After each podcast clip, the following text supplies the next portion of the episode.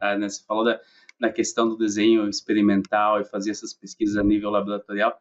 E geralmente a gente tem um resultado muito bom que ajuda a validar muitas dessas coisas, mas no dia a dia de um sistema de produção a campo, a gente realmente precisa olhar para o que está acontecendo lá na nossa granja e tentar buscar a, a informação mais adequada de como fazer intervenções para essas doenças.